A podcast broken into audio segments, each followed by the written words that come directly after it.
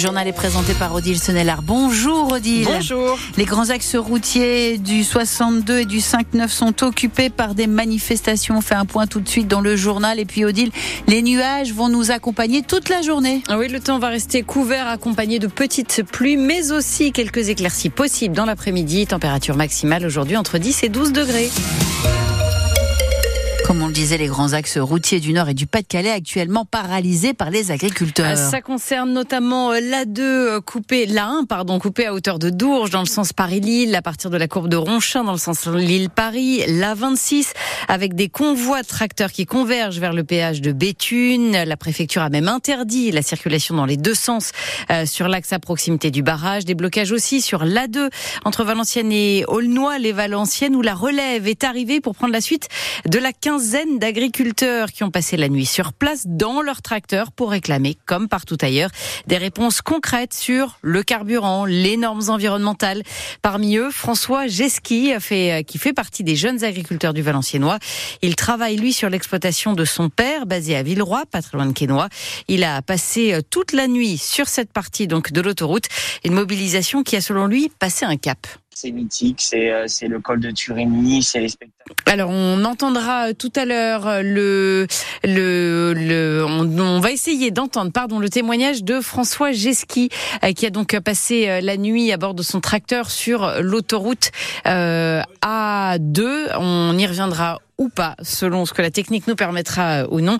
En tout cas, sachez que le ministère de l'Agriculture indique que c'est finalement demain, vendredi, que le Premier ministre Gabriel Attal fera des annonces concernant euh, le secteur de l'agriculture. Une réunion de travail a eu lieu ce matin à Matignon autour du Premier ministre avec des ministres de l'agriculture, de l'économie et de la transition écologique.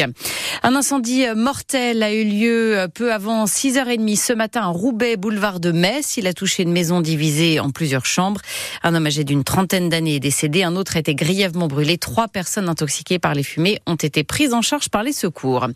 La loi immigration à l'épreuve du Conseil constitutionnel. Aujourd'hui, les sages doivent se prononcer en fin de journée sur la loi très controversée qui avait été votée en décembre. Plusieurs dispositions du texte sont menacées d'être retoquées concernant notamment les restrictions du regroupement familial, l'accès aux prestations sociales ou encore la fin de l'automaticité du droit du sol. Dans l'Audomarois, les actions de solidarité avec les sinistrés des inondations se poursuivent. Et c'est le cas notamment à Arc, vous le savez, très touché par les deux vagues d'inondation. Deux agents, dix agents municipaux venus de Saint-Amand-les-Eaux sont présents toute cette semaine pour aider à nettoyer plusieurs lieux clés de la ville. Alice Marot les a suivis en plein nettoyage de la salle des fêtes. Armé de sa brosse et de son seau en grande combinaison blanche de nettoyage, Thomas fait la guerre à la boue. Il y a une croûte qu'il faut d'abord tout enlever pour nettoyer. Il ne s'attendait pas à trouver autant de dégâts. C'est vrai que c'est quand même assez impressionnant. C'est c'est terrible. Si déjà on peut rendre une salle des fêtes euh, propre, surtout pour les habitants, si on peut leur mettre du baume au cœur avec ça, ça sera déjà bien. Quoi. Normalement, il travaille au service des sports de Saint-Amand, mais il s'est porté volontaire, comme les neuf autres agents amandinois, et ils ne viennent pas les mains vides. Les balais les brosses, les raclettes, les serpillères, les seaux, les karchers. Christine Rousseau est la directrice du centre technique municipal de Saint-Amand. Vraiment, l'objectif, c'est de ne pas être une charge pour les agents de la ville de Arc, euh, d'être autonome d'avoir notre propre matériel qui sont des dons euh, des entreprises amandinoises et qu'on laissera à la fin de notre séjour ici. Un geste reçu avec beaucoup d'émotion par le maire Benoît Roussel. Bienvenue, hein, merci d'être là. C'est les larmes aux yeux qu'il a salué les volontaires. C'est vrai que ça m'a fait quelque chose parce que là ça va redonner du moral aux équipes parce que refaire la même chose qui a été faite il y a quelques semaines, bah, ça fait mal.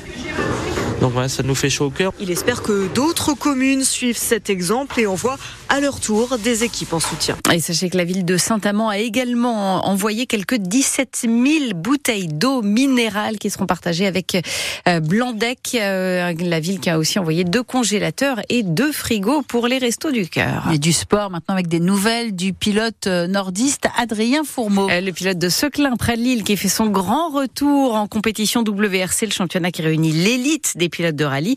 Il avait été rétrogradé la saison dernière en WR2, la division inférieure.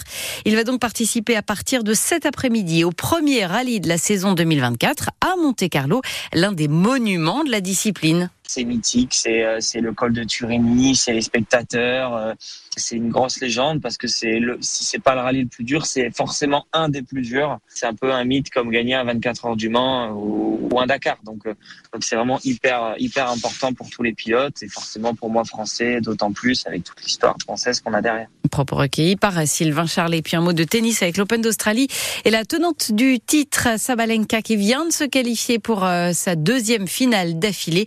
Elle s'est imposée face à Coco Gauff.